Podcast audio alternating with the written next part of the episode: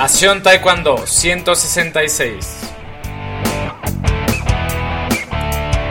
Hola apasionados del Taekwondo, ¿cómo están? Bienvenidos a un nuevo episodio de Pasión Taekwondo, el programa, el podcast para todos los enamorados, apasionados del arte marcial del puño y del pie, del arte marcial de los golpes y de las patadas, del arte marcial coreano, ya saben, el arte marcial nos encanta. El día de hoy traigo un invitado muy especial, ya estuvo en el podcast, es el profesor Daniel Garduño. El profesor Daniel es psicólogo deportivo, trabaja con atletas no solo de taekwondo, sino también de disciplinas como esquí, motocross, jiu-jitsu, entre otros. Constantemente trabaja con atletas medallistas mundiales, medallistas panamericanos, Estudió su maestría en psicología deportiva en una universidad española. Tiene su propio doyan, Modo Juan Las Palmas, en la ciudad de Cuernavaca, Morelos, en donde enseña taekwondo desde hace más de 20 años. Además es practicante y profesor de jiu-jitsu brasileño de la escuela Nueva, General, Nova, Nova Gerazao y también imparte clases de este arte marcial en su academia. En la entrevista conversamos primero sobre su carrera deportiva, cómo se inició en la práctica del taekwondo motivado también por la película de Karate Kid y cómo encontró en el arte marcial su pasión bajo la instrucción del profesor Fernando Celada. Como practicante de taekwondo tenía la meta de llegar a la selección nacional y en la entrevista nos cuenta cómo consiguió llegar a ese objetivo. También nos da una herramienta muy poderosa, los objetivos de realización y de resultado que podemos utilizar en la clase de taekwondo, lo podemos utilizar en la casa, lo podemos utilizar con nosotros mismos, es una herramienta muy poderosa y el profesor nos contará sobre ello. Los dejo con la entrevista, pero antes les quiero pedir, si te gusta el podcast, por favor no olvides suscribirte en la plataforma que utilices, ya sea Spotify, Apple Podcast o iBox. También la puedes compartir con quien sepas que le puede interesar. Si quieres saber sobre algún tema relacionado con el taekwondo, también me lo puedes decir para invitar a alguien que domine el tema. También si quieres sugerir algún invitado, contáctame en pasiontaekwondo.com diagonal contacto. Los dejo con la entrevista, espero que la disfruten. Bienvenido profesor al podcast nuevamente, un placer tenerlo aquí con, con nosotros nuevamente. Al contrario, muchas gracias por la, por la entrevista, gracias por el tiempo y pues bueno, vamos a platicar un, un rato. Muy bien, pues vamos a arrancar. Si nos pudiera platicar un poquito sobre usted y en qué consiste su trabajo actual de manera muy general. Eh, claro, sí. Bueno, soy Daniel Garduño. Eh, practico taekwondo desde hace, bueno, desde el 85, ya hace unos buenos años. Eh, inicié en Cuernavaca, eh, con el profesor Fernando Celada, sigo eh, siendo alumno de él. Eh, empecé a los 14 años. Muchas personas piensan que empecé mucho más chico, sobre todo alumnos piensan casi casi que nací con un dobok, ¿no? Y este y que desde ahí empecé la práctica, pero no. de hecho, entré a practicar karate cuando estaba muy chiquito, como de 5 años yo creo. no me gustó, me salí muy pronto. Eh, y luego ya fue hasta los 14 que me gustó. Eh, fue la invitación de un amigo a mi hermano. Él era alumno del profesor Celada. Nos invitó a tomar una clase. Previamente habíamos visto en el verano eh, la película original del Karate Kid, que fue inspiración para muchos, yo creo. Todo el mundo salió del cine esperando encontrarse algún Mr. Miyagi por ahí. y, este, y bueno, empezamos ya la práctica el 22 de agosto del 85, un jueves y desde ahí pues no he parado. Eh, actualmente eh, sigo con mi doyan desde hace 25 años aquí en Cuernavaca, con Las Palmas, y eh, también me dedico a, a, la preparación psicológica de atletas, asesoría de entrenadores, pláticas para padres de, de, deportistas, y pues ese es mi, mi trabajo actual. Excelente, profesor. Muy bien, pues la siguiente pregunta era cómo llegó a ese trabajo, pero yo creo que se va a ir dando poco a poco conforme transcurra la entrevista, entonces quisiera saber, eh, bueno, sobre sus inicios. Antes de que practicara taekwondo, me comenta que hizo karate, que no le gustó, quisiera saber, pues, qué no le gustó de, de su primera experiencia con las artes marciales y si además del karate practicó alguna otra cosa. Claro, eh, realmente no me acuerdo muy bien del karate. El único recuerdo es de una clase que no me acuerdo qué hice o qué hicimos, eh, que tuvimos que quedarnos un tiempo extra de la clase, creo que en posición como de meditación o alguna, alguna cosa así, y yo ya me quería ir, y eso fue pues lo que no me gustó, y ese es como mi único recuerdo. Pero, pues bueno, fue así como alguna experiencia no muy grata, ¿no? El, karate en esa etapa temprana. Eh, después ya, eso fue en la Ciudad de México, ahí nací yo. Y luego en Cuernavaca empecé a, a jugar tenis. El tenis me gustó muchísimo. Eh, empecé a jugar eh, primero, pues a lo mejor dos veces a la semana, luego empecé a tomar clases, empecé a competir, eh, jugaba todos los días en las tardes y llegó un momento cuando empezó el taekwondo que pues tuve que decidir seguir con el tenis o combinarlo o dejar el tenis y solamente dedicarme al taekwondo y la decisión fue pues solamente el taekwondo. Me acuerdo muy bien que fui con mi entrenador de tenis y le dije, ¿sabes qué? Muchas gracias, pero pues ya me ganó el corazón el taekwondo y voy a dejar el tenis. Y me acuerdo que me dijo, no, oye, combínalo, haz las dos, creo que puedes hacer los dos deportes muy bien. Pero fue tanto mi amor por el taekwondo que pues decidí dejar el tenis y, y me dediqué solamente a la práctica del taekwondo. ¿Y además del tenis, practicó algún otro deporte o solamente el tenis? Eh, básquetbol en la escuela, este, hasta la prepa pues jugábamos, digo, no muy en serio, pero tenemos un equipo ahí bastante este, extraño en la prepa que solamente nos juntábamos para, para los partidos, nunca entrenábamos, pero nos gustaba mucho. Eh, ping pong o tenis de mesa, que creo que es el nombre eh, correcto. Tenis de mesa eh, a la fecha lo juego mucho con mis hijos. Y desde hace 15 años más, no, 14, practico jiu-jitsu brasileño. Eh, empecé ya tarde, ¿no? Este, a los treinta y tantos, pero es igual un arte marcial que me ha apasionado. Eh, sigo entrenando, este, ya tengo el grado de cinta negra. Es un arte marcial eh, muy lento el avance. Es algo que puede desesperar un poco a los practicantes, ¿no? La gente está acostumbrada a obtener todo muy rápido y en el jiu-jitsu, pues uno tarda mucho tiempo en, en avanzar. Yo me tardé 13 años en conseguir la cinta negra y bueno, sigo entrenando, tengo mi grupo de Jiu-Jitsu en mi escuela y pues también es otra parte muy importante. Muy bien, profesor. ¿Cree que ese pasado, esa infancia multideportista, le ayudó más adelante a destacar en el taekwondo? Yo creo que sí. Eh, de hecho, hay eh, muchos estudios eh, que se han hecho con deportistas de élite que han llegado a, Olimpiadas y muchos tuvieron una etapa, como dices, no multideportiva en la infancia. Eh, no todos los que ganaron alguna medalla olímpica empezaron en ese deporte y se siguieron toda su vida. Eh, muchos tuvieron a lo mejor práctica de atletismo, algún deporte de equipo, algún deporte de con pelota, eh, y eso pues va haciendo que tus capacidades, todas tus habilidades vayan mejorando. Y ya en la etapa de especialización, a lo mejor fue a los, bueno, ya entrando en la adolescencia, ahí es donde estos deportistas como que encontraron su deporte y de ahí se fueron hacia adelante. Entonces, sí, yo creo que sí, ayuda mucho tener esos diferentes deportes, ¿no? Como base. Muy bien. Incluso a veces se habla de que el haber practicado otros deportes te puede ayudar a lo mejor hasta a sacar recursos que no son usuales en, en el deporte que ya más adelante te especializas, ¿no? Claro, sí, yo creo que sí. Yo creo que la práctica temprana de cualquier actividad, pues nos va dando muchas herramientas, ¿no? Que vamos a, poder utilizar más adelante en el deporte que ya elegimos.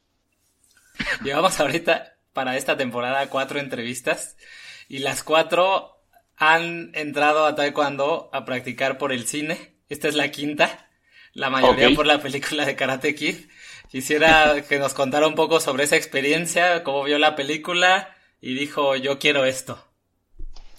Pues eh, yo vi la película en Estados Unidos cuando salió porque mi mamá es de Estados Unidos, cada verano íbamos a ver a mi abuela y en el verano pues salen todas las películas de estreno, ¿no? Entonces eh, vimos que salió esta película del Karate Kid, la fuimos a ver y quedamos mi hermano y yo completamente fascinados. Salimos del cine obviamente haciendo patadas, este, eh, como se hace un momento, eh, esperando encontrar un Mr. Miyagi por ahí, ¿no? Que pudiera enseñarnos. Y en ese verano, regresando a México, pues fue que eh, el amigo de mi hermano nos invitó a tomar la clase. Entonces como que se dio todo en el, en el momento exacto. Teníamos la emoción todavía de la película y al recibir la invitación fuimos.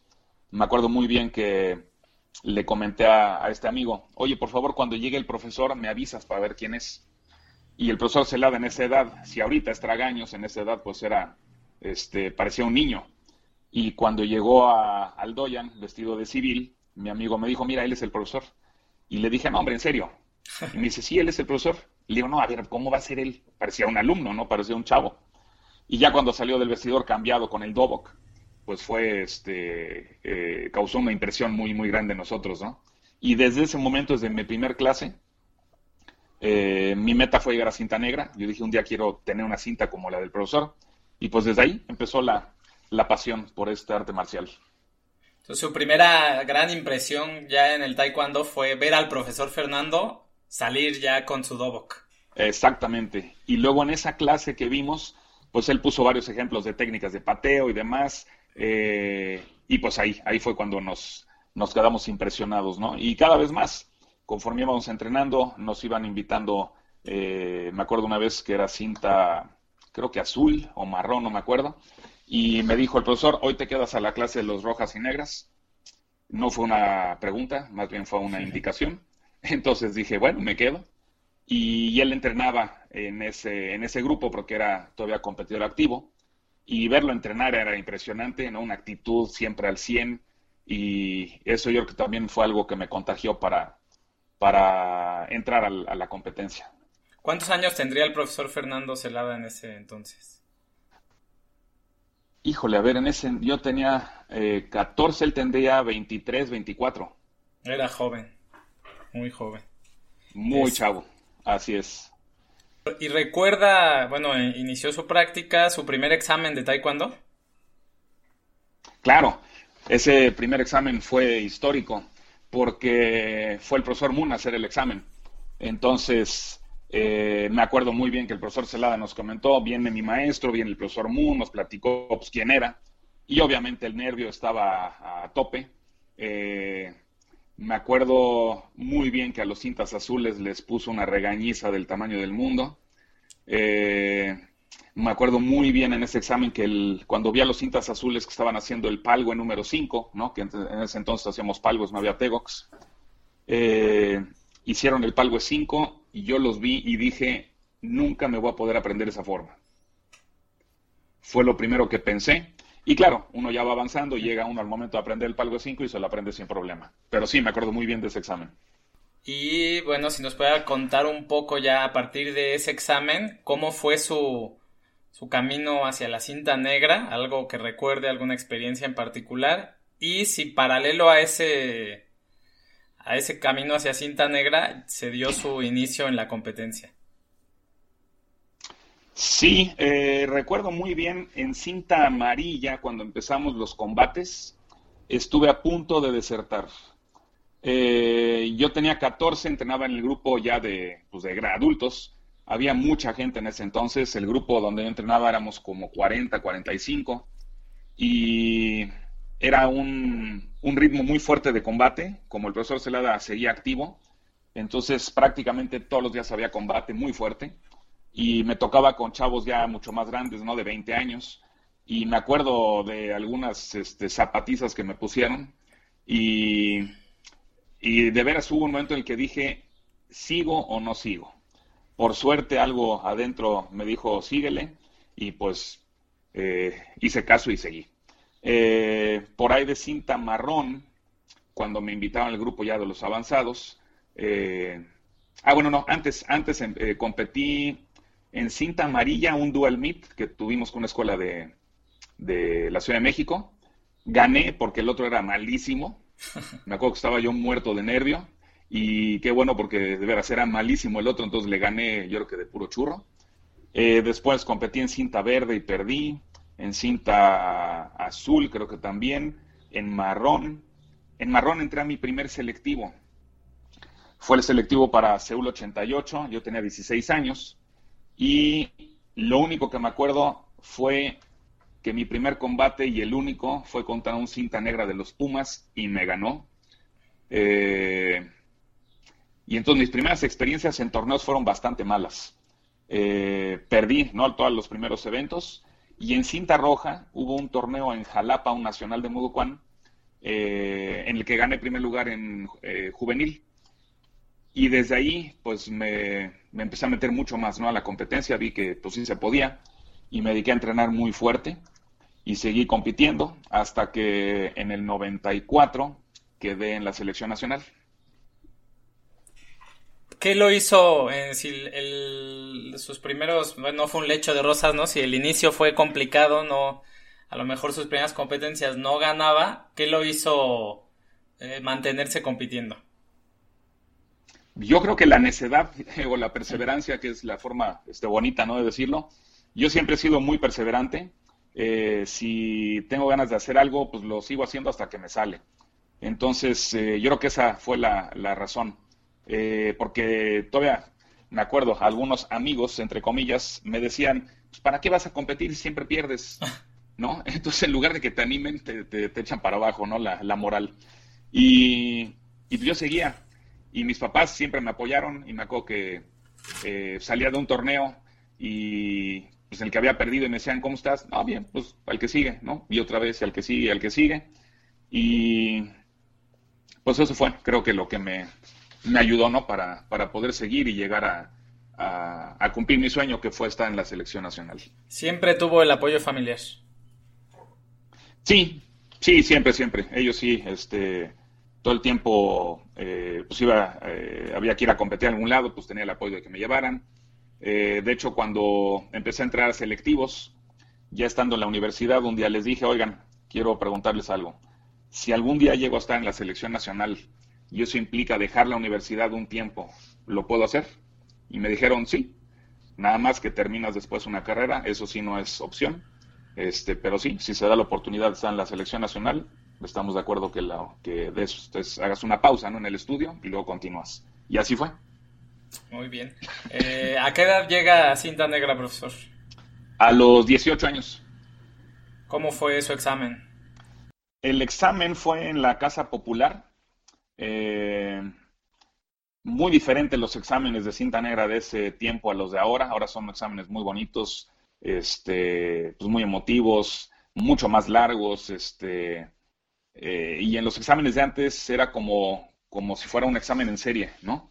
Eh, uno llegaba, hacía la meditación, pasaba, hacía sus técnicas, hacíamos meditación y nos íbamos. Nadie sabía si había pasado o no, era como un misterio. Yo hice mi examen el 3 de junio del 89 y me acuerdo que del 3 de junio al como al 17, 18 de junio, pues no sabíamos si habíamos pasado o no. Digo, no se habíamos sentido muy bien en el examen, pero no era nada seguro.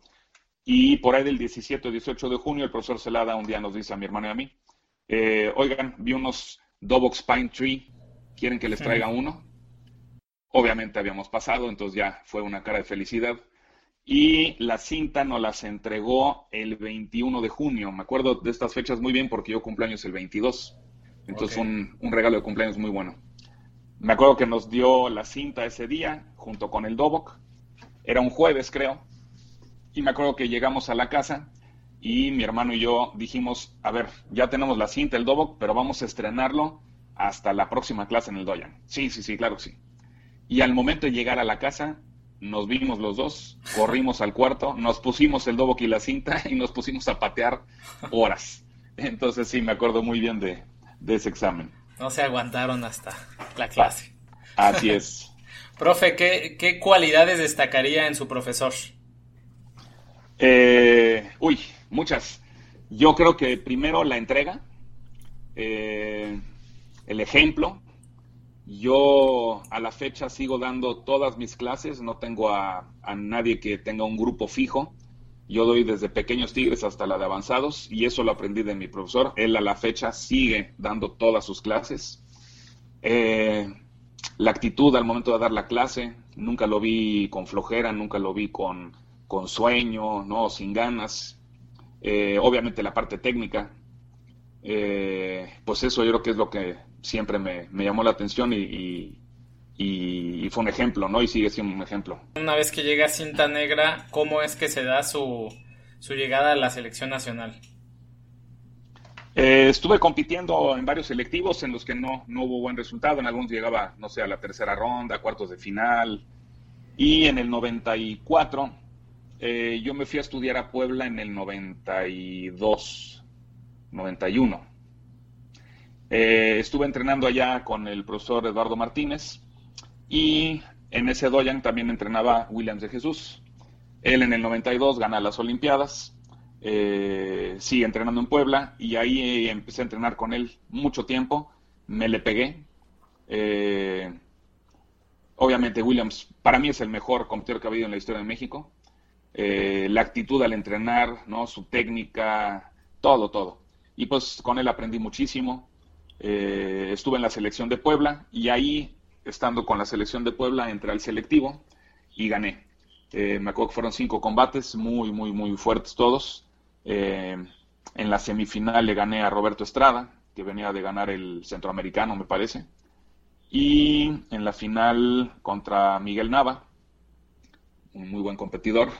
Y de ahí, pues ya, eh, quedé en la selección nacional. ¿Y en ese momento era, lo llamaron a concentrarse?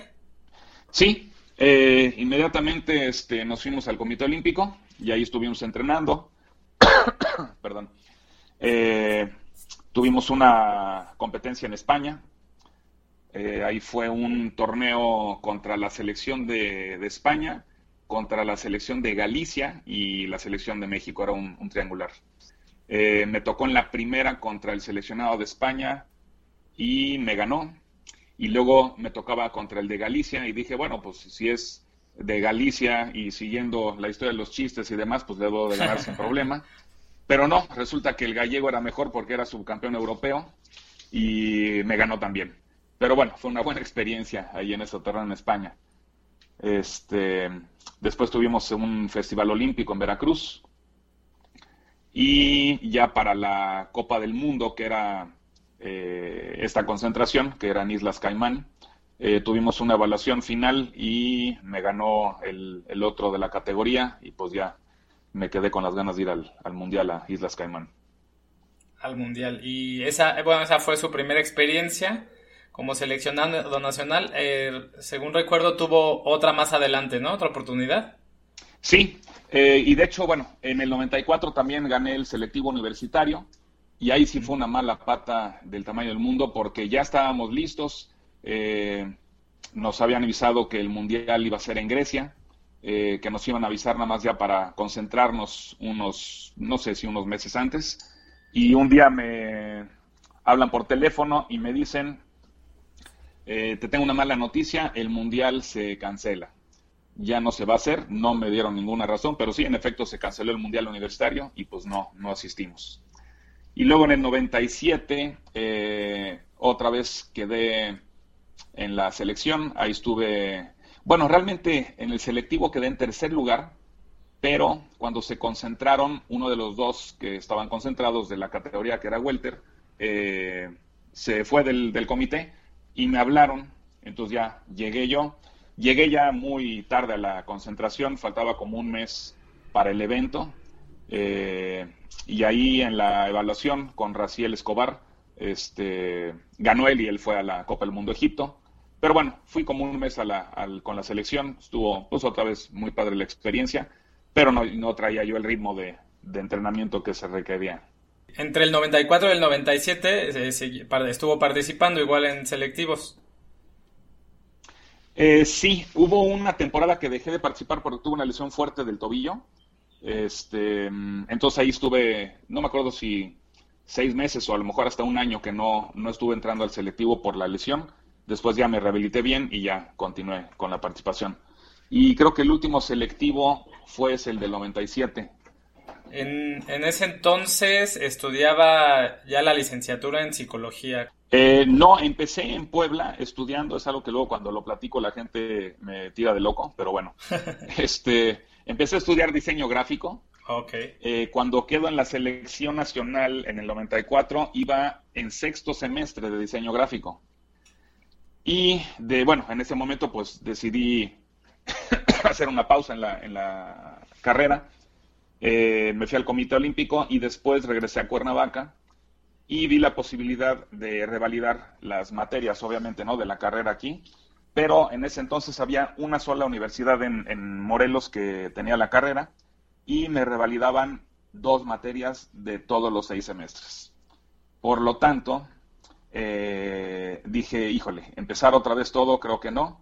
Ya en ese, en ese momento estábamos contemplando, mi hermano y yo, la idea de poner el Doyan. Ya habíamos hablado con el profesor Celada, con el profesor Moon, y, y ya nos habían dado luz verde, ¿no? Para, para empezar a buscar local y demás.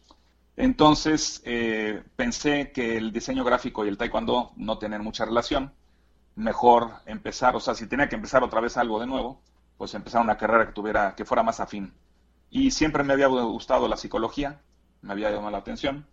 Entonces decidí empezar psicología en sistema abierto al mismo tiempo que empezábamos con el Doyan. Entonces su decisión de estudiar psicología fue muy influenciada por su pasión y su deseo de dedicarse a enseñar taekwondo.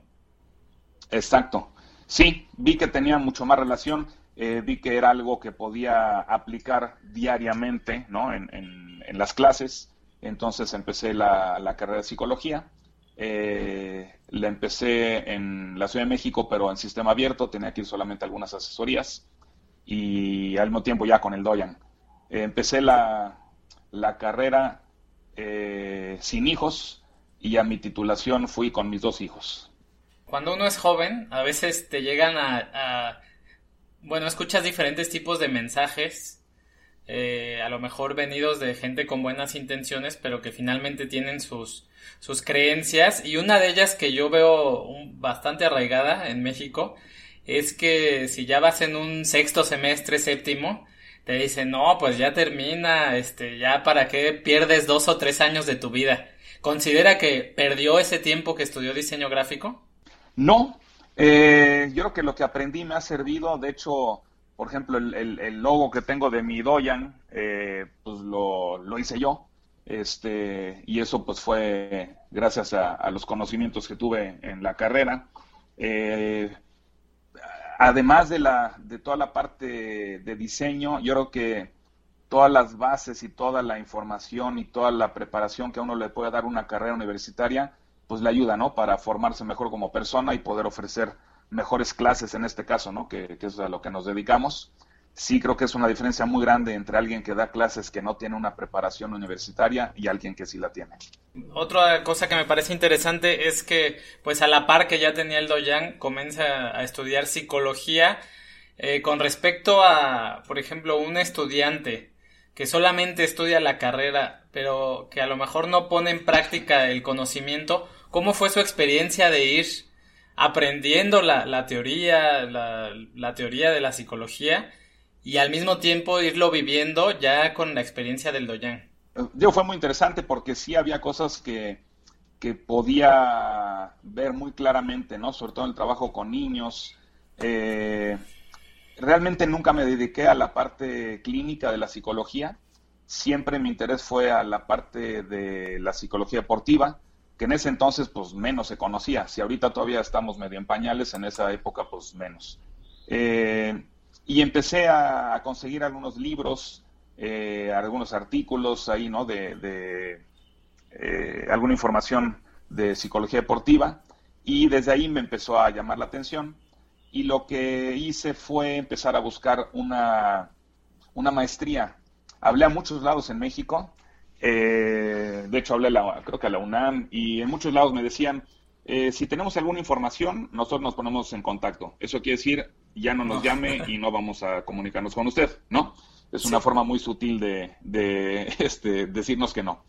Eh, y un día, por suerte, se me ocurrió hablar al Comité Olímpico Mexicano y pregunté, oigan, ¿no sabrán de alguna maestría en psicología deportiva? Yo esperando ya el no.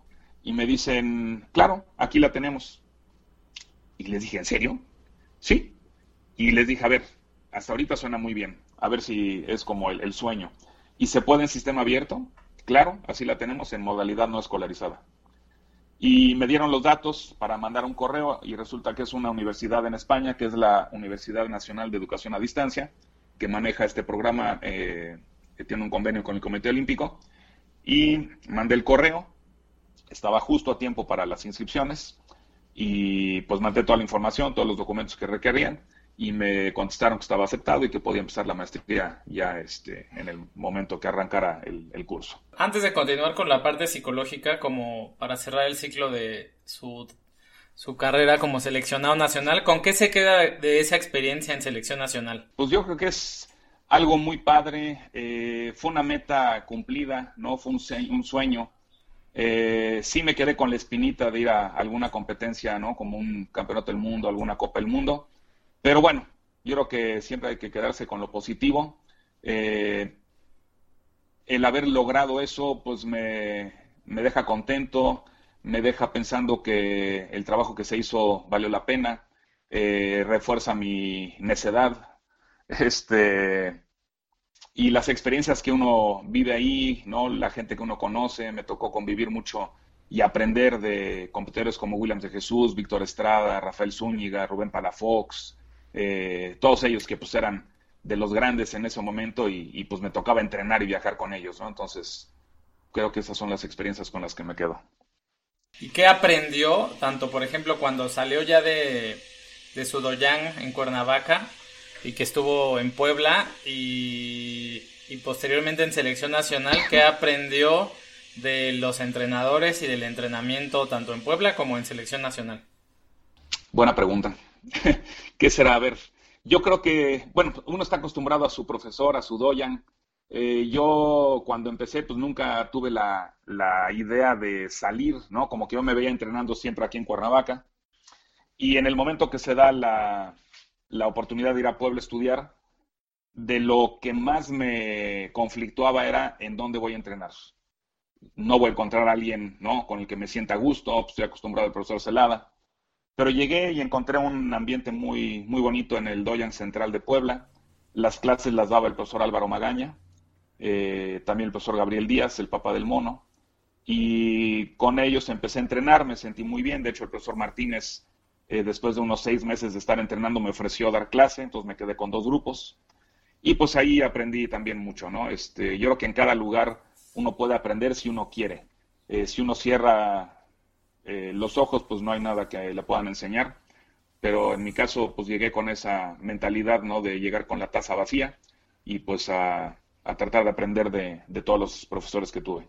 Usted inicia su formación, obviamente no había una especialidad como licenciatura en, en psicología deportiva, por lo que me cuenta, pues ya, ya lo tenía en la mente.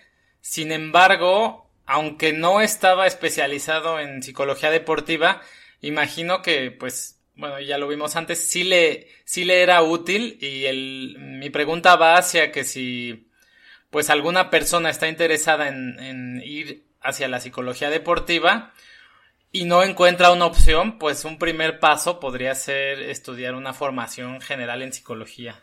No sé, yo creo, porque mira, la, la maestría en psicología deportiva está abierta para eh, o sea, el requisito es que tengan una licenciatura. Y las licenciaturas que están como muy eh, afín eh, son licenciado en educación física, entrenamiento deportivo, psicología.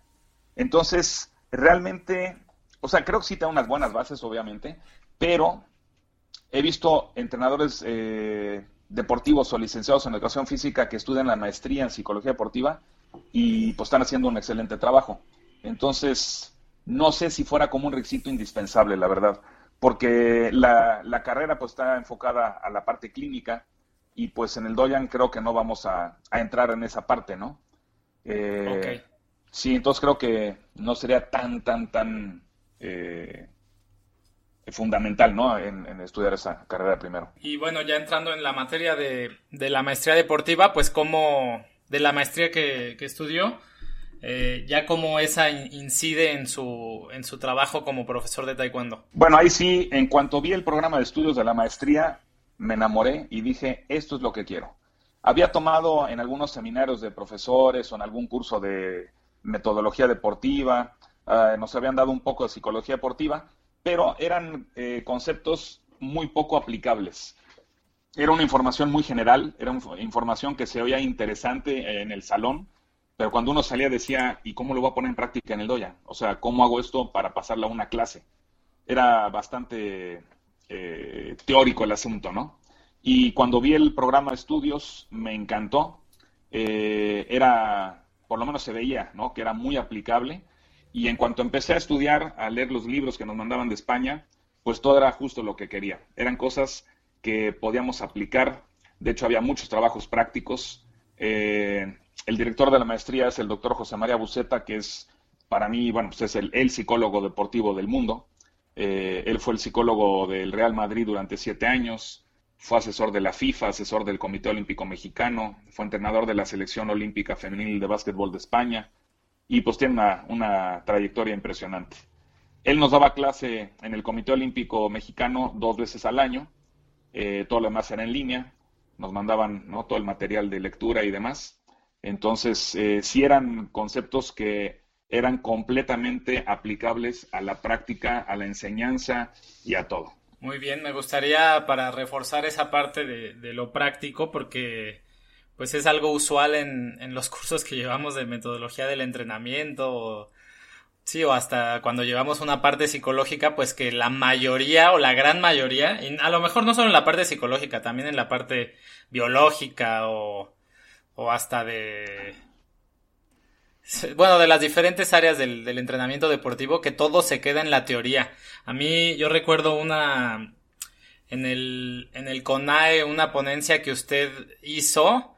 Me gustaría que a nivel de tip quedara pues aquí grabada, eh, en la que da una, pues, un, no sé, una técnica, un protocolo para, para la enseñanza de la técnica y que usted nos decía, bueno, por ejemplo, un giro recto, pues primero lo pones de una manera sencilla, solo la técnica y le dices pues que le pegues al peto a ver cuántas de 10 pegas, ¿no?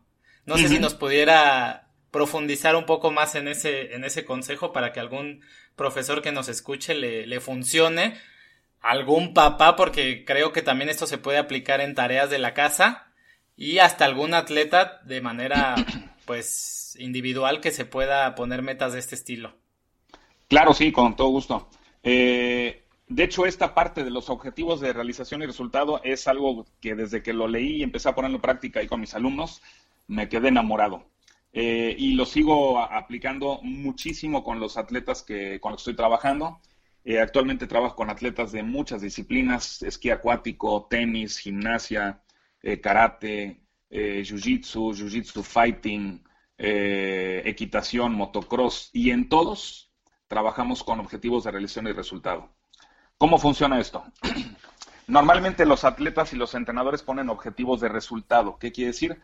Que la instrucción o el pensamiento del atleta es me tiene que salir perfecto. Cuando a lo mejor la preparación o el nivel técnico no es el adecuado para exigirse ese, objetivo. ¿Qué pasa cuando yo me exijo un objetivo de resultado y mi nivel técnico no está en el, nivel adecuado? Viene la frustración y el enojo. Eh, viene una baja de confianza, viene una baja de seguridad y el avance pues, eh, se frena.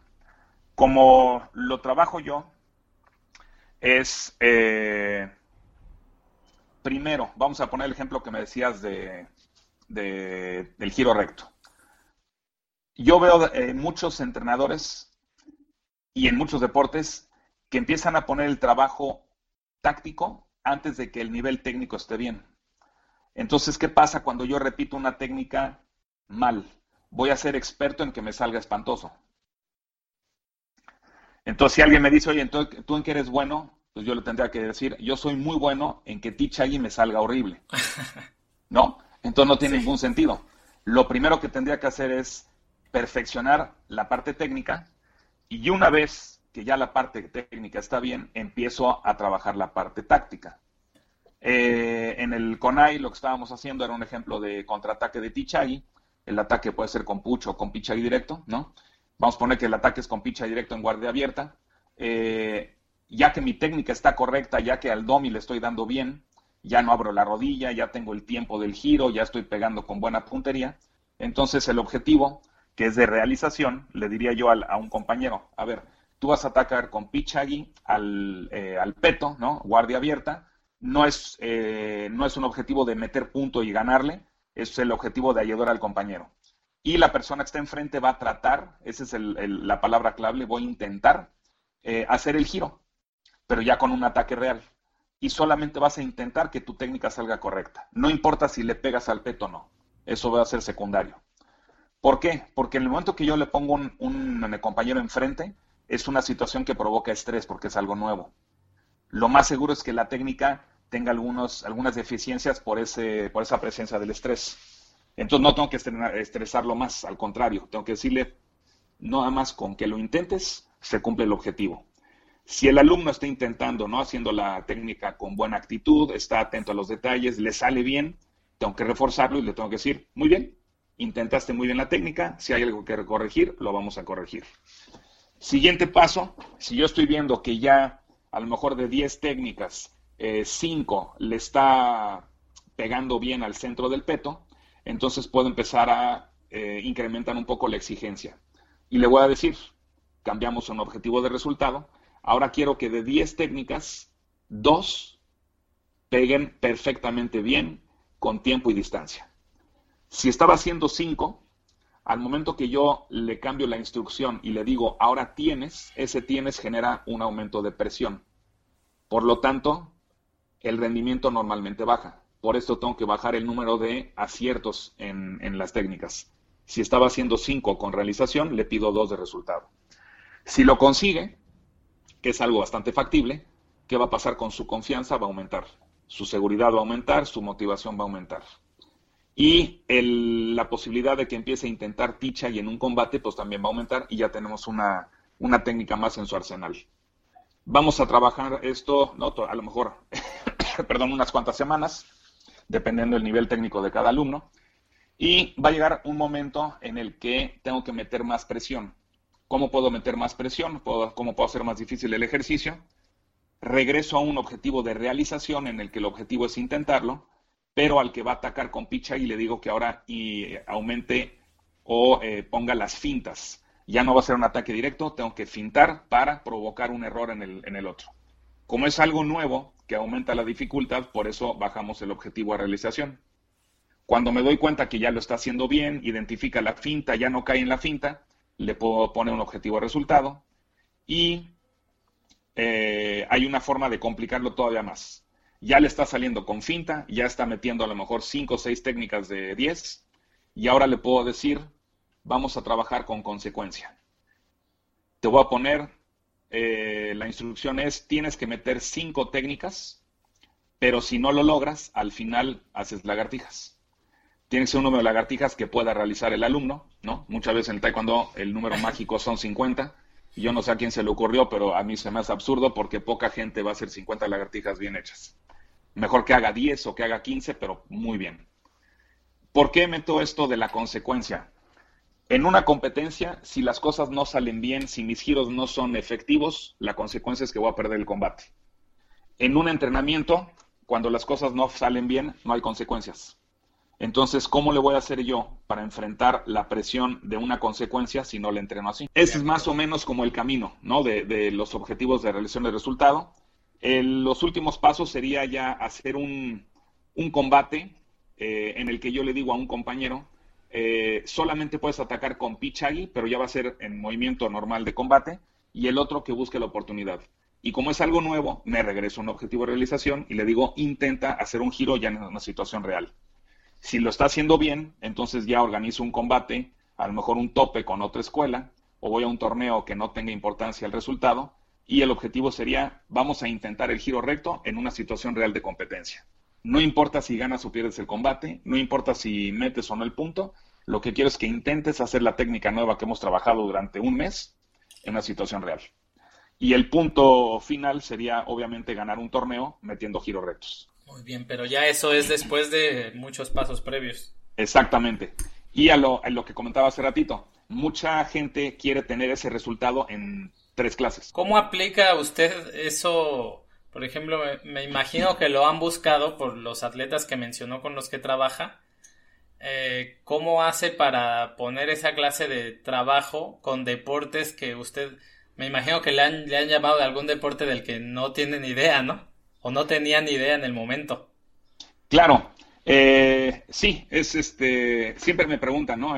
Eh, ¿Cómo le haces con un deporte que no conoces? Lo primero, pues me pongo a estudiar. Tengo que ver muy, o sea, muy rápido, tengo que ir a ver entrenamientos, tengo que ver a los atletas cómo están trabajando. Y ya con la experiencia, es, no es tan difícil empezar a buscar objetivos de entrenamiento.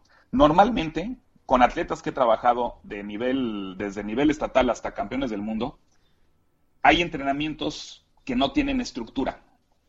O sea, muchas veces llegan los, los chavos a entrenar y no saben qué van a hacer hasta que están ya en el, lugar del entrenamiento. Y es como, a ver, pues hoy que se me antoja, pues hago esto y esto. No hay una estructura. Como no hay una estructura, obviamente no hay objetivos de entrenamiento específicos. Entonces es lo que empezamos a trabajar primero con eh, atletas y con entrenadores, poner objetivos específicos. Y ya que empiezo a conocer un poco el deporte, es muy fácil poner objetivos de entrenamiento. Me tocó hace poco trabajar con unos eh, niños de motocross. Yo en mi vida me he subido una moto, nunca había visto una competencia ni un entrenamiento motocross. Fui a verlos a Valle de Bravo y eh, ya de regreso me puse a estudiar un poquito, empecé a ver ¿no? este, las competencias y entrenamientos y ya salieron rápidamente objetivos de realización de resultado. Eh, con los de esquí, que ahorita eh, desde el año pasado estoy ya como psicólogo de la Federación Mexicana de Esquí y Wakeboard, pues he trabajado ya con muchos esquiadores y ya tengo como muy claro cuáles son los objetivos con los que tienen que trabajar, en qué momento aumentar la, la, la exigencia de los ejercicios, en qué momento trabajar con resultado, con presión. Y pues hemos tenido muy buenos resultados ahí con los esquiadores. Ahorita hay un eh, competidor mexicano, vive en Estados Unidos, pero es, eh, compite por México, es campeón del mundo. Eh, es campeón del mundo en sub-17, en sub-21 y en categoría abierta. Ganó oro en los Juegos Panamericanos de Lima y terminó el año nombrado como el mejor esquiador del año por la Federación Mundial de Esquí. Él, vive en Estados Unidos. ¿Cómo hace el trabajo con el profesor? Con él, eh, las sesiones eh, individuales con él son vía, eh, o sea, con videollamada. con el entrenador tengo mucho contacto y pues nos mandamos, a veces me manda videos o simplemente hablamos y me va diciendo cómo está el entrenamiento de este competidor. y vamos haciendo un plan de competencia yo se los mando, ellos me hacen algunas observaciones, hacemos ajustes, empiezan a trabajar y normalmente tenemos eh, pues reuniones igual, ¿no? Por videollamada o llamada normal para ver cómo va el trabajo, qué ha funcionado, qué no ha funcionado, hacemos ajustes otra vez, pero se puede trabajar muy bien a distancia. ¿El entrenador es mexicano? Sí. Ok. Muy bien. Y hace algún tipo de trabajo de este tipo con un atleta y no con el entrenador, que no esté el entrenador? Sí, muy buena pregunta. Ese es un trabajo como 10 veces más difícil, porque todavía me he topado con entrenadores que le dicen a los atletas, no vayas con el psicólogo, nada más te va a desmotivar. Y yo no sé de dónde sale esa idea, pero bueno, obviamente no tienen la más remota idea de lo que hace el trabajo del psicólogo deportivo. Ahora, el trabajo del psicólogo deportivo no es motivar. El trabajo de motivar es del entrenador, del atleta y de otras personas, ¿no? Pero eh, realmente no es mi trabajo motivar. Eh, sí me ha tocado mucho con entrenadores que no quieren que el atleta eh, haga este tipo de, de, preparación. Y pues es un trabajo difícil porque a veces es luchar contra corriente, es poner objetivos que difieren a los del entrenador pero por suerte muchos atletas han podido llevar los dos entrenamientos, ¿no? O sea, tampoco quiero que se peleen ni que haya un, pleito entre el, entrenador y yo, ni mucho menos. Yo tengo que ser muy sutil, ¿no? Con mi entrada al equipo de trabajo. Eh, destacar los puntos eh, buenos y fuertes que tiene el entrenador en el entrenamiento y así poco a poco pues van creyendo en, en la parte de la preparación mental, ¿no? Eh, y sobre todo cuando ven que hay resultados, pues ya empiezan a creer, obviamente, más. Entonces tampoco le dice que no. Si lo busca un solo atleta, no le dice que no. No, al contrario, ahí tengo que trabajar muy fuerte con él. Sí, sí, sí. Porque muchas veces el entrenador es el que empieza a meter mucho ruido, ¿no? Eh, eh, de hecho, ahorita me, me, contactó un entrenador de Taekwondo que está trabajando con atletas de Punce a nivel de federación y le llegan atletas de diferentes escuelas y unas historias de terror tremendas, ¿no? Eh, sí, o sea, que a lo mejor va, el chavo está muy nervioso un día antes de la competencia y en lugar de hablar con él, ver por qué, cómo le puede hacer para, para controlar ese nervio o miedo, la, la, actitud del entrenador es, este, no, pues que se aguante y que se haga hombrecito y, y este, tiene que poder solo y cosas así, ¿no? Obviamente el resultado pues es desastroso. Se tiene un, un alto componente psicológico. Claro, claro, porque ahí no hay a quien echarle la culpa. sí, sí, está solo completamente.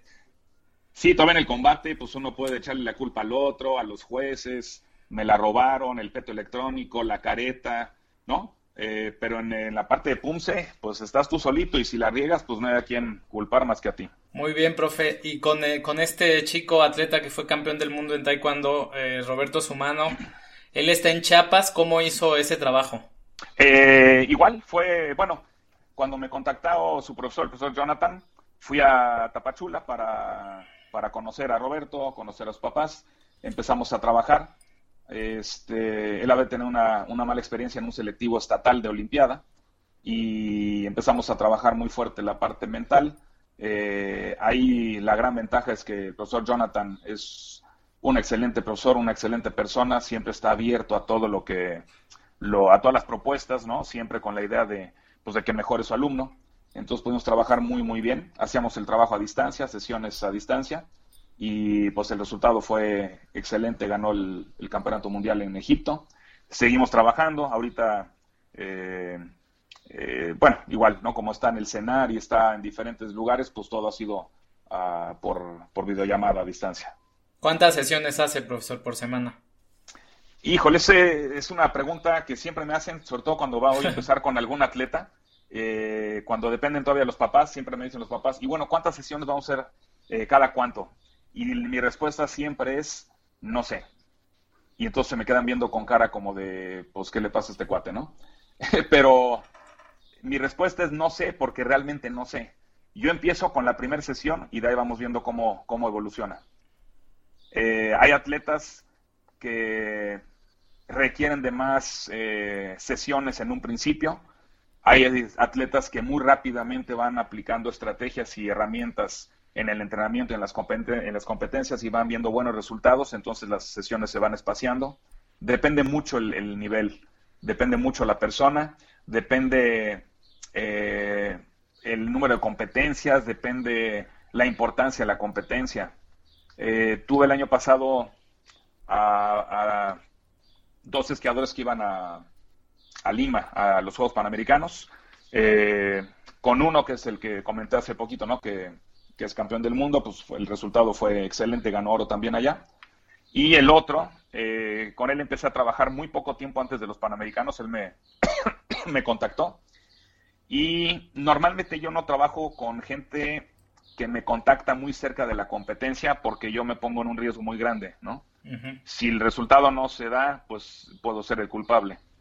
Entonces hablé con este atleta y dije, híjole, ¿sabes qué? Estamos a muy poco tiempo normalmente pues no, no acepto yo, ¿no? Y él me dijo, yo estoy de acuerdo, sé que es un proceso, pero necesito ahorita este, este apoyo y creo que algo me podrá ayudar. Empezamos a trabajar como un mes antes de ir a los Panamericanos, o sea, muy poco tiempo. Y se logró una medalla de bronce que fue pues, un resultado excelente para el poco tiempo que, trabajamos, ¿no? Y ahí él la parte técnica y táctica la tenía perfectamente, perfectamente bien, preparación física. Eh, lo que no se había trabajado era la parte mental, ¿no? Cómo iba a, lidiar con el nervio, con la presión, llegar. Es muy diferente un campeonato mundial de esquí que unos Juegos Panamericanos. Cuando va uno a un campeonato mundial de esquí, a nadie le importa, más que a los que están ahí en ese momento en el campeonato. Eh, cuando uno va a unos Juegos Panamericanos, a todo el país le importa. Entonces la tensión y la presión aumenta mucho, ¿no? ¿Cuánto tiempo usted considera el mínimo para que haya un posible trabajo, una posible adaptación? Buena pregunta, difícil de, contestar. no sé. No sé. Es que depende mucho del atleta. He tenido atletas que, muy rápido empiezan a, poner en práctica todo lo que estamos viendo y eh, mejoran los resultados. Hay atletas con los que no ha dado resultado a lo mejor en los primeros meses, a lo mejor hasta un año y de repente empiezan ya. Entonces, híjole, depende mucho de cada, de cada atleta. ¿Y cómo ve la adaptación de los entrenadores de Taekwondo a la manera moderna de entrenar? Tal vez no, no tan dictatorial. Eh, pues hay de todo. Sí me he topado todavía con, con entrenadores con esta actitud, ¿no? De, de gritar, de regañar, este, de humillar, ¿no? Este, en los entrenamientos. Y pues la verdad creo que no, no es la manera correcta. Eh, yo creo que se pueden llegar a, resultados excelentes con un trato digno, con un trato respetuoso, un trato cariñoso, ¿no? Eh, sin dejar de ser estricto, disciplinado y digo, lo hemos comprobado con muchos atletas, ¿no? Me han llegado muchas atletas que me dicen es que le tengo miedo a mi entrenador. Creo que cuando hay miedo, pues se rompe todo lo demás, ¿no? Que es confianza, comunicación, seguridad y demás. He tenido el, eh, la buena experiencia de de trabajar con entrenadores que tenían un poco esta actitud y la han cambiado y obviamente los resultados pues han mejorado mucho. Si le parece bien, ahora vamos a platicar un poco sobre eh, el Jiu-Jitsu.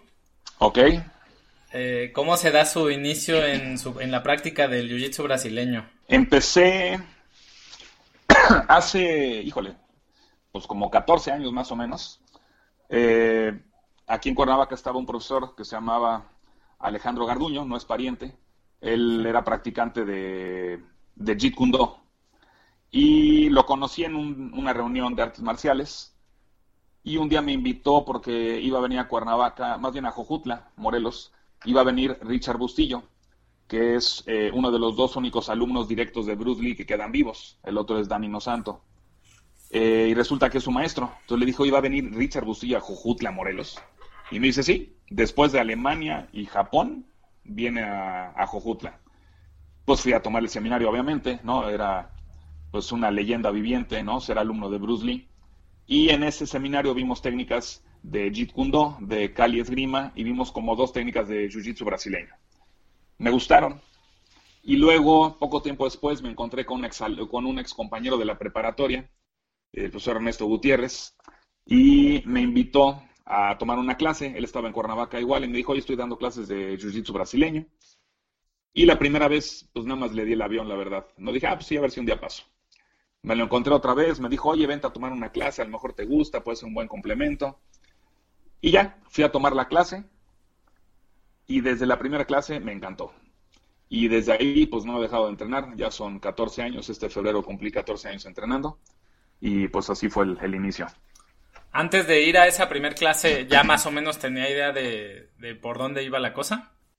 Un poco. Eh, digo, todo el mundo vio el UFC, el primero cuando gana Royce Gracie con Jiu-Jitsu brasileño, ¿no? Que no da un solo golpe y estrangula a todo el mundo y le mete palancas.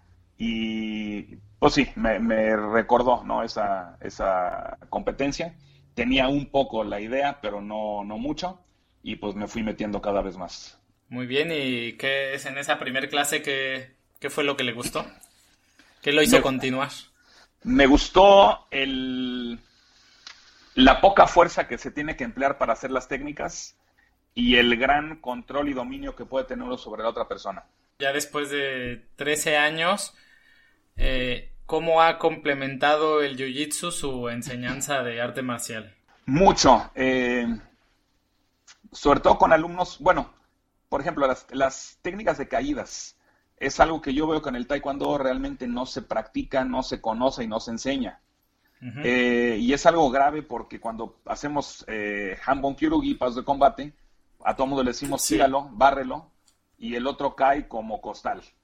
De milagro no hay eh, tantas lesiones, ¿no? De eh, fracturas o golpes en la cabeza, porque la gente realmente no sabe, no sabe caer. Entonces, en el jiu-jitsu es fundamental saber caer.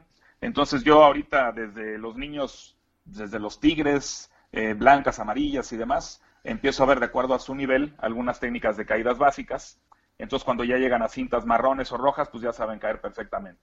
Ya podemos enseñar una, una barrida, ¿no? Alguna técnica en la que deben de caer y ya hay mucho menos riesgo de lesión. Eso por una parte. Y la otra, eh, a los alumnos avanzados, pues les enseño muchas de las técnicas aplicadas a defensa personal, pues que les llama mucho la atención, ¿no? ¿Por qué? Porque un cinta negra que lleva a lo mejor 10 años entrenando, eh, necesita cosas nuevas. Eh, si a un cinta negra le sigo poniendo todas las clases a avanzar con Aremaki y Akubi, pues es pan con lo mismo, ¿no? Entonces, este, creo que sí es necesario empezar a, a ver diferentes técnicas y esto creo que ha sido un buen complemento. ¿Y, lo hace al revés? ¿A sus alumnos de Jiu-Jitsu les enseña algo de Taekwondo? No de Taekwondo, pero sí vemos técnica arriba. Eh, el Jiu-Jitsu se desarrolla principalmente en el piso, pero a la gente de Jiu-Jitsu eh, les enseño la parte, como estamos enfocados a la defensa personal, entonces vemos técnicas de defensa personal estando de pie, que ahí es otra eh, como otra faceta que me he metido en los últimos años, ¿no? De defensa personal, con técnicas de Chinese Goju, que es un arte marcial eh, que se originó en Estados Unidos, eh, desarrollada por Ron Van Cliff. y tengo ahí a un, socio, el profesor Carlos Hornefer, con el que trabajo toda la parte de defensa personal. Entonces ahí vamos este, también mezclando un poquito. Esta parte de las caídas es interesante y me imagino que en, en su escuela de, de Jiu-Jitsu se trabaja, pero incluso en, en un jiu-jitsu brasileño muy deportivo también se llega a perder, ¿no? Porque muchos competidores solamente pasen de, están en el suelo, ¿no? Incluso eso que le llaman creo que jalar guardia. Ajá. y, ya no trabajan caídas, ¿no? Empiezan a luchar desde las rodillas y también se, se pierde esa parte, pues, muy importante para la defensa personal que es saber caer. Perdón, sí, claro. Eh, la parte deportiva es algo que ahorita la comunidad del Jiu-Jitsu también está como quejándose un poco. ¿Qué es lo que le pasó al Taekwondo? Se está yendo mucho a la parte deportiva, se están olvidando de la parte de raíz, ¿no? Que es el arte marcial. Y sí, mucha gente empieza, se va al piso y ya no se arriesga a un derribe en el que tenga que poner en práctica una, técnica de caída. Entonces sí, creo que también es, es algo que está pasando y tendríamos que reforzar esa parte de enseñar caídas en, en todas las escuelas de Jiu-Jitsu, ¿no? En su, en particular en su línea de, de Jiu-Jitsu, ¿qué tanto se mantienen pues algunos rituales o de que, tradicionales de las artes marciales, al menos de Japón?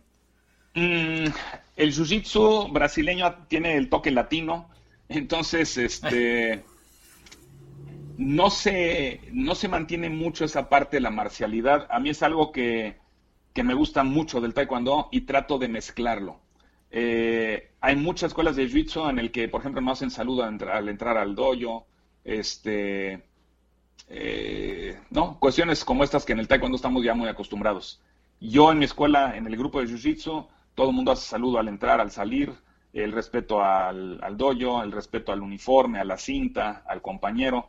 Entonces son cosas que, que voy como mezclando y son cosas que me gustan mucho del taekwondo que voy incorporando o no voy dejando que se pierdan dentro del jiu-jitsu.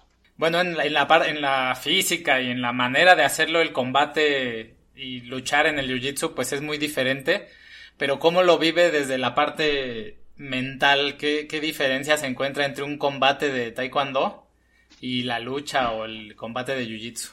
Y es un combate muy diferente. Eh, los dos son muy cansados. Eh, en el taekwondo es más fuerza, porque, bueno, actualmente ya no, es algo que no me gusta del taekwondo actual, ya la gente no se pega. Este, sí, ahora es nada más un, combate de puntería, ¿no? Ahora nada más hay que hacer contacto con el peto para que se marque el punto. Eh, yo lo veo desde que la guardia, todos ahorita tienen las manos abiertas. Hace tiempo, si tú tienes las manos abiertas, se rompían los dedos. Entonces, eh, el taekwondo de antes era muy fuerte, eh, había mucho riesgo de lesión, ¿no? O sea, cada, yo me acuerdo cuando me despertaba y que no me dolía algo, me sentía raro. Y en el jiu-jitsu no hay tantas lesiones. Como no hay golpes, eso reduce el riesgo de lesión. Obviamente hay lesiones porque es un deporte de combate, ¿no? De contacto, pero se reduce. ¿Por qué? Al, al sentir que la técnica que me está aplicando mi rival ya está entrando, yo tengo la opción de tapear, o sea, de avisar que ya está entrando y que me suelte. Si yo hago esto en el momento oportuno, no hay riesgo de lesión. Si yo me trato de aguantar por, por orgullo, ¿no? De que no me rinda, pues entonces ahí sí hay un riesgo de lesión grande. Entonces es una diferencia muy grande esto, ¿no? De, del empleo de la fuerza. Eh, el estar en el piso, obviamente, al principio, pues es algo completamente extraño. Eh, uno se siente como si se echara a una alberca sin saber nadar. Y aparte que lo pongan a nadar con un tiburón. Entonces, este, esto también, ¿no? Al principio es, cuesta trabajo. Eh, en el taekwondo normalmente hacemos combate con gente de nuestro peso, nuestro tamaño y demás, cinta. En el jiu-jitsu uno lucha con cualquier persona, grande, chica, más pesada, más avanzada, no importa. Y el, al principio, el tolerar que alguien de menor estatura o menor fuerza le gane a uno en 30 segundos no es fácil. Entonces, el, esta tolerancia a la frustración creo que se trabaja mucho en el jiu-jitsu. mencionó hace, hace un ratito un otro arte marcial, Chinese Goju.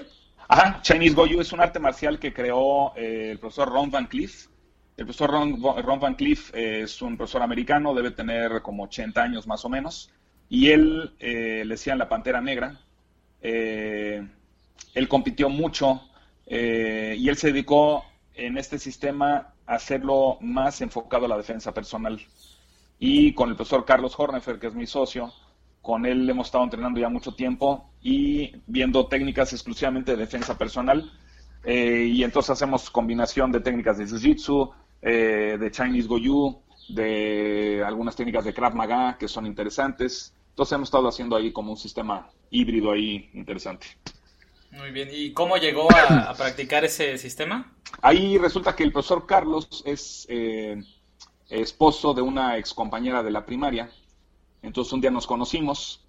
Eh, un día me invitó a entrenar. Me dijo, oye, ¿por qué no entrenamos un día juntos? Te enseño lo que yo sé y tú me enseñas lo que tú sabes. Ah, pues ok.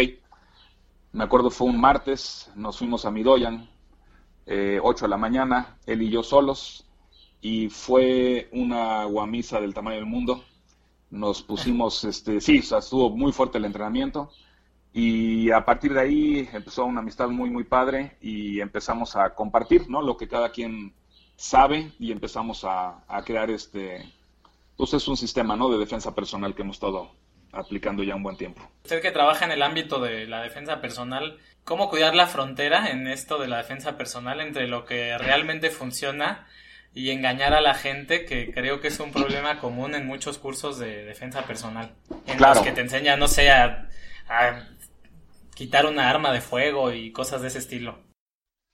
Sí, es algo muy peligroso. Ahorita, pues con toda la situación por la que atraviesa el país eh, de, de, la violencia, ¿no? De género y demás, como que está muy de moda el, el curso de defensa personal para mujeres y yo veo de repente cursos en los que les enseñan a una mujer a quitar un cuchillo. no hay cosa más absurda. Eh, si yo estuviera entrenando a una mujer en Israel eh, que fuera soldado, a lo mejor. Pero en México, enseñarle a una niña de 15 años que va a tomar un curso de 6 horas y pretender que ella aprenda a desarmar a un, a un agresor, ¿no? Con un cuchillo es algo eh, repito, absurdo. Eh, se ven técnicas a veces que son completamente falsas, o sea, fuera de la realidad, y algo que nos hemos dado cuenta es que la gran diferencia de un curso que sí pueda aportar y otro que no, es la actitud con la que se entrena. La actitud de los instructores debe ser 100% real al momento de hacer las técnicas. ¿Qué quiere decir? Si yo le enseño a una muchacha a zafarse de un agarre de la muñeca, yo la tengo que agarrar como la agarrean en la calle.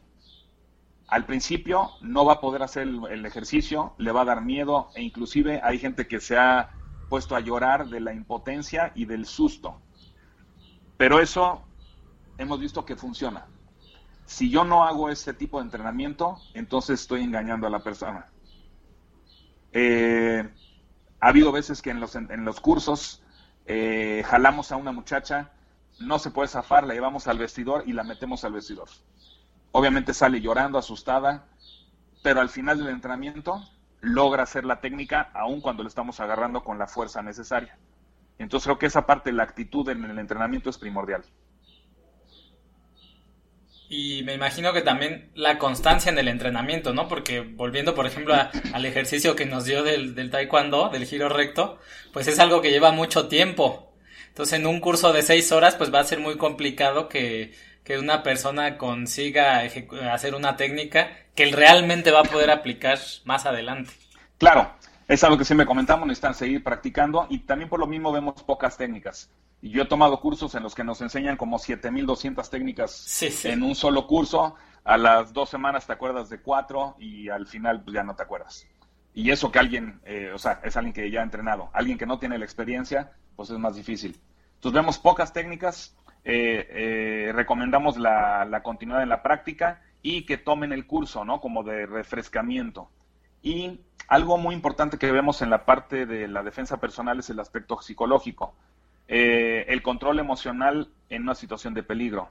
Hay veces en que lo mejor es no hacer nada.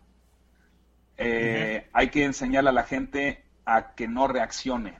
En muchos de los cursos que he visto, lo que enseñan y lo que te dicen es, te vamos a enseñar a reaccionar. Creo que es un error. Cuando yo reacciono, estoy reaccionando porque mi emoción está alta.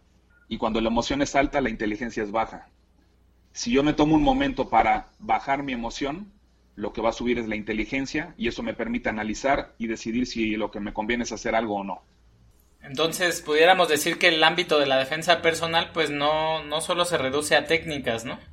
Exacto. En la parte de la emoción es sumamente importante la parte de la transmisión. ¿Qué quiero que la gente, eh, o sea, qué le quiero transmitir a la gente cuando me ve? Esto es algo que ponemos eh, siempre como un ejercicio al inicio de los cursos. Ponemos a las personas que están participando frente al espejo y les digo, a ver, párense y véanse en el espejo. Y les preguntamos, ¿a ti qué te gustaría transmitirle a los demás? Hablando de defensa personal.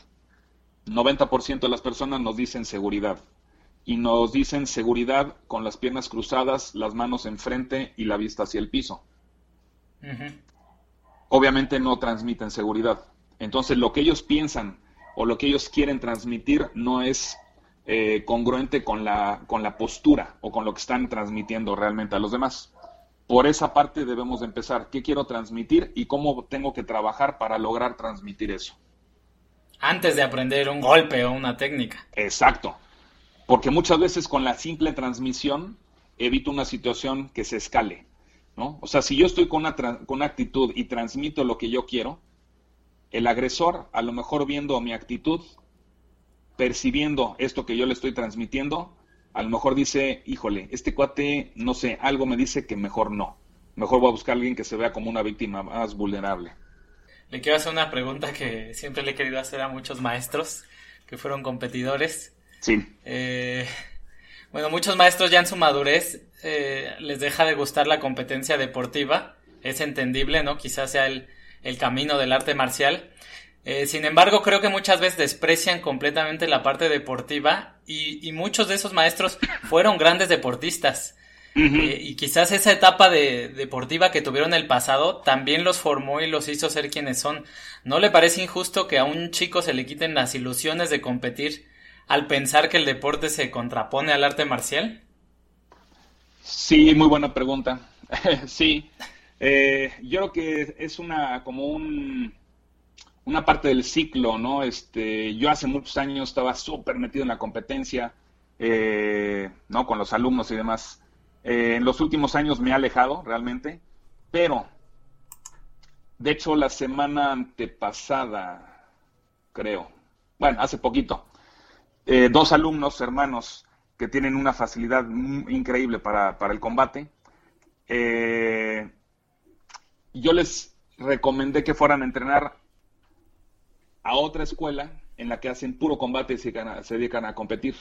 Les dije, vamos a hacerlo combinado, vengan a clase aquí, aquí vamos a ver igual técnica de competencia, pero refuércenlo con un lugar en donde sea exclusivamente combate de competencia. Hace un, un tiempo llegaron y me dijeron, profesor, este, pues queremos dedicarnos a competir. ¿Qué hacemos? Y les dije, váyanse para allá. Entonces, yo estoy consciente que ahorita yo no estoy con la misma dedicación ¿no? para la parte de la competencia, pero no le puedo frenar el sueño a un, a un alumno. En mi caso, yo lo que hice fue canalizarlo a un lugar en donde puedan darle lo que ellos buscan. De acuerdo.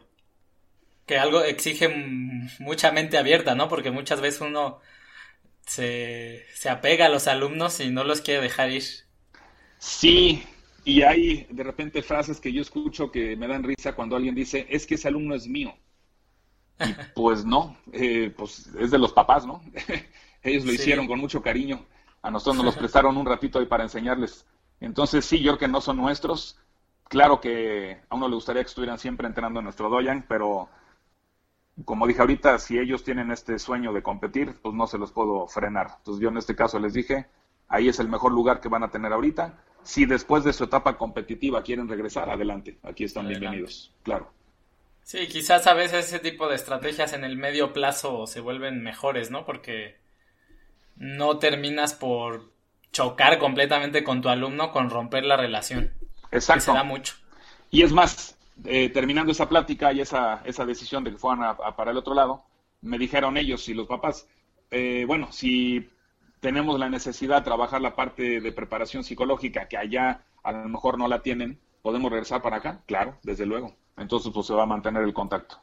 En su trabajo como psicólogo, ¿le ha ayudado que usted fue deportista seleccionado nacional? ¿Cree que si no lo hubiera sido su trabajo, a lo mejor no estaría al mismo nivel? Creo que sí ayuda mucho. Uno entiende perfectamente por lo que está pasando el atleta, uno entiende la presión, los nervios, eh, el querer un resultado, el sufrimiento en los entrenamientos, eh, pues uno ya lo vivió, entonces creo que es muy fácil ponerse en los zapatos de los atletas y tener esa empatía. De acuerdo, profesor. Pues ahora, si le parece, vamos a hacer una serie de preguntas que no están completamente relacionadas con, el taekwondo, aunque yo creo que en las respuestas sí lo van a estar. Este, ¿Le parece bien? Adelante. Muy bien. ¿Cuál es el libro que más ha regalado, si, si hay alguno, y si no, algún libro que lo haya marcado?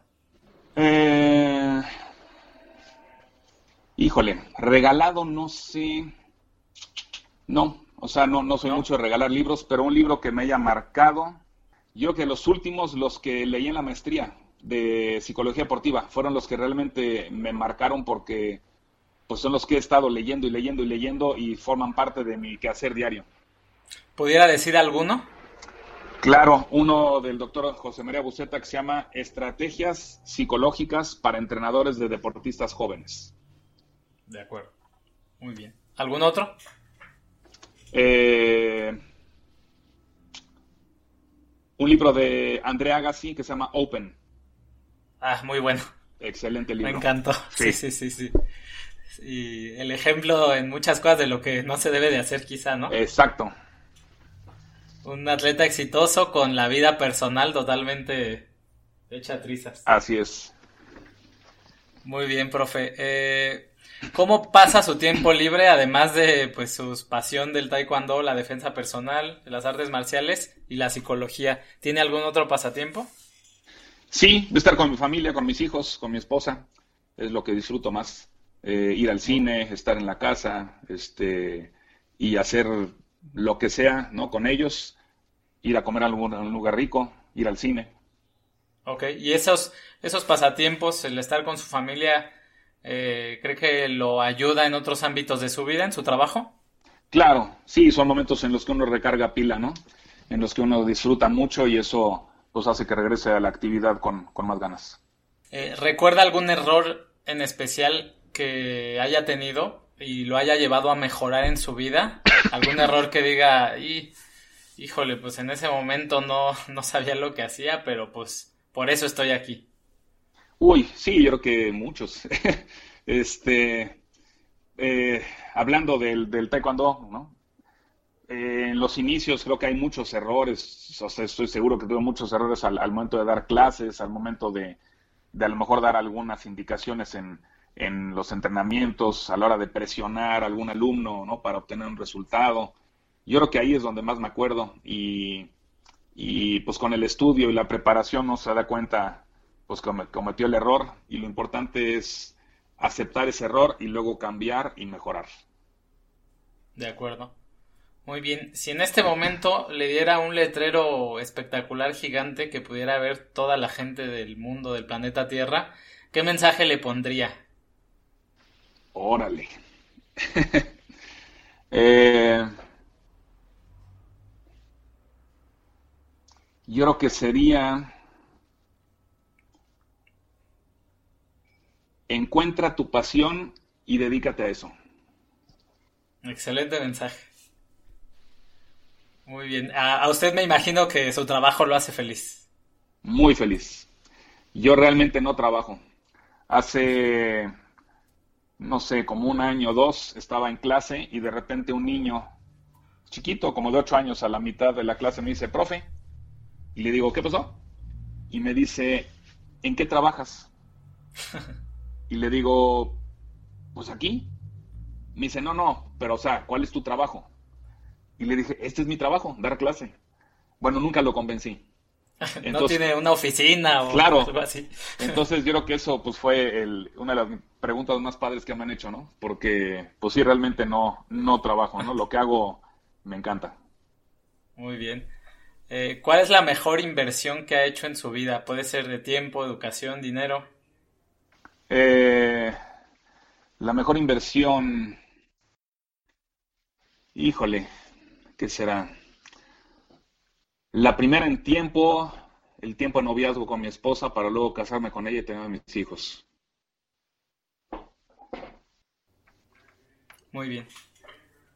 Eh, ¿Tiene algún hábito inusual? Algo que no haga la mayoría de la gente, pero que usted sienta que hace diferente, que lo lleva a ser lo que es y a conseguir lo que quiere. A lo mejor que digan, ay, este cote pues es bien excéntrico en esto. Este, seguramente debo tener algunas cosas así, no sé, a ver si ahorita puedo reconocer alguna, pero eh, a ver. Mm, normalmente en vacaciones, cuando es tiempo de descanso, me gusta hacer ejercicio para no perder. Eh, muchas veces cuando es el primero de enero, en lugar de descansar, salgo a correr o salgo a hacer algo para empezar bien el año. Y eso como que me ayuda a empezar con una actitud positiva hace su split, su squad completo. Este, ¿cómo llegó a eso? ¿Y qué recomendaciones daría para alguien que quisiera conseguirlo? Eh, llegué a esto porque me inspiró Jean-Claude Van Damme en la película No Retreat, No Surrender, en la que se pone en unas cuerdas de un ring de box en la esquina con las piernas abiertas. Esa fue mi inspiración y dije, algún día lo tengo que hacer. Desde ese día empecé a practicar diario, todos los días abría, abría, abría. Llegué a hacerlo, continué para poder hacerlo en frío y a la fecha lo sigo haciendo. De hecho, este, cada 22 de junio me tomo una foto. El día que ya no lo puedo hacer, no sé qué voy a hacer, pero bueno, espero que falte mucho para eso. Eh, y la receta es hacerlo diario en un principio, hasta conseguirlo y luego mantener eh, a veces me preguntan en seminarios o en algún curso, ¿no? Me preguntan profesores jóvenes, bueno, más jóvenes, ¿no? Ya me estoy diciendo viejito yo. Entonces, este, profesores jóvenes me dicen, profesor, ¿cómo le hace para abrir? Y yo lo que hago es, si doy seis clases al día, hago los seis calentamientos y los seis estiramientos del final de la clase. Ese es su entrenamiento. Sí, yo ya tengo que mantenerlo, pero si hago todos los calentamientos, y todos los estiramientos de todas las clases. Y ya fuera de su clase no lo hace. No, ya no, ya no necesito. Solo con eso Sí, que ya sumado, pues sí, si ya da seis clases es como unos diez minutos en cada clase, unas seis, una hora. Claro, así es. En los últimos cinco años, ¿qué nueva habilidad, comportamiento o hábito ha adquirido que lo ha llevado a mejorar su vida? Mm, en los últimos cinco años. Eh, a lo mejor ser un poco más organizado en mi trabajo. La parte. Eh, con la parte que no se ve, la parte administrativa. Eh, normalmente es algo que no me gusta y lo dejaba a un lado y creo que eso lo he tratado de mejorar un poco y me ha ayudado. Muy bien. ¿Qué mensaje le daría a un estudiante recién salido de universidad sobre el, cómo es la vida afuera, cómo es el mundo real. Que no tomen decisiones precipitadas, que piensen muy bien. Yo creo que hay dos cosas que pensar. ¿Qué me gustaría estudiar y a qué me gustaría dedicarme? Eh, yo estoy en ese caso ahorita, mi hijo va a salir de prepa y está justo en ese momento. Eh, bueno, antes, ¿no? Está pronto de la universidad. Eh, esto es antes de decidir la carrera. Ahora, después de la universidad, eh, pues ya es demasiado tarde para pensar en lo que acabo de decir, pero bueno, después de la universidad, pues nada más es buscar oportunidades y estar con la con la mente abierta y con la disposición de empezar desde abajo. Yo creo que mucha gente quiere empezar a trabajar y de un día al otro ya tener un superpuesto y tener un super sueldo. Y creo que hay que tener esa, esa, o sea, estar consciente, ¿no? De que uno puede o debe de empezar de abajo y empezar a construir para en un futuro tener algo a lo que uno aspiraba. ¿Qué malas recomendaciones escucha dentro de la gente de su medio? Puede ser pues del medio del taekwondo o del medio de la psicología deportiva. Bueno, dentro del medio de la psicología deportiva, las malas recomendaciones son no vayas con el psicólogo porque te va a desmotivar, no vayas con el psicólogo porque no estás loco, eh, no necesitas eso, tú solamente échale ganas. Si fuera de ganas, pues todo el mundo sería campeón del mundo. Entonces son las malas recomendaciones que escucho. Si se siente abrumado, confundido o que ha perdido el foco, ¿qué hace para volver a enfocarse? Trato de estar un rato solo, pensar las cosas, a lo mejor hacer algo de ejercicio y si es necesario platicarlo con alguien y ya. Una compra que haya hecho menor a dos mil pesos y en el último año o dos años y que haya tenido un gran impacto en su vida. Órale, a ver, una compra de menos de dos mil pesos. Ah, Ay, ahora sí, eso nunca me habían preguntado. este, ¿qué será? A lo mejor un libro de algún libro de psicología deportiva que he comprado, sí. Muy bien. Y bueno, esta pregunta no, no la tenía en el script, pero, pero ahorita que mencionó lo de su hijo que va a estudiar la carrera, eh, recuerdo que mm, alguna vez comentó usted que eh, sus hijos, al menos no por mucho tiempo, no practicaron taekwondo. Quisiera saber mm, cómo toma esta decisión y por qué. Eh, sí, de hecho, a la fecha ninguno practica taekwondo ni practicará. Eh, yo estoy completamente tranquilo con su decisión. Desde que nacieron, yo sabía que había una posibilidad de que practicaran y una posibilidad de que no practicaran. Y yo lo que quiero es que ellos hagan lo que les gusta, eh, que cada que tenga su actividad deportiva, que eso sí debe ser algo como un hábito de vida, pero realmente yo estoy tranquilo y he respetado siempre su decisión. El grande juega fútbol, es su pasión, el chico básquet, entonces cada loco con su tema. ¿Y en qué cree que, ayude eso a sus hijos? El que no los haya obligado a practicar taekwondo. Uy, ¿en qué ayuda en que nuestra relación se mantenga eh, igual de fuerte siempre. Muy bien. Bueno, profesor, pues ha sido un placer realizar esta entrevista. No sé si usted quiera agregar algo más.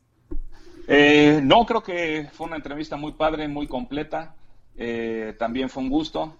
espero que nos veamos en persona pronto y que sigamos en contacto.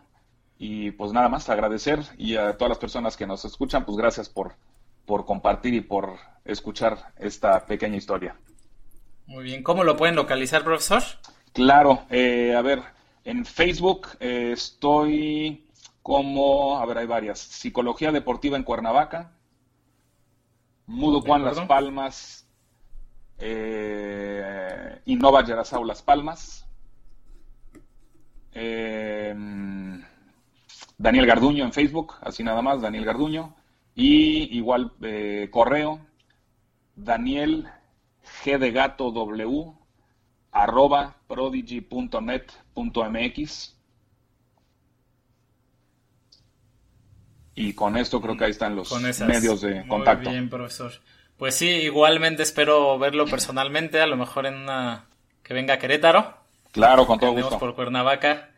Pues muchísimas gracias, eh, un abrazo y esperemos que a todos nuestros escuchas pues esta entrevista les, les resulte en algún aporte interesante. Claro que sí, abrazo de regreso, muchas gracias. Un abrazo, gracias.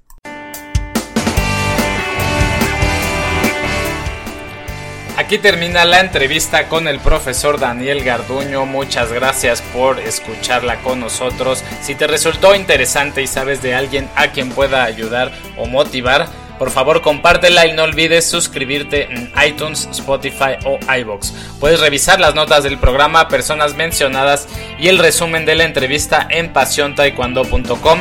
También los datos para contactar al profesor Daniel. Soy Luis Arroyo y nos vemos la próxima. Hasta luego.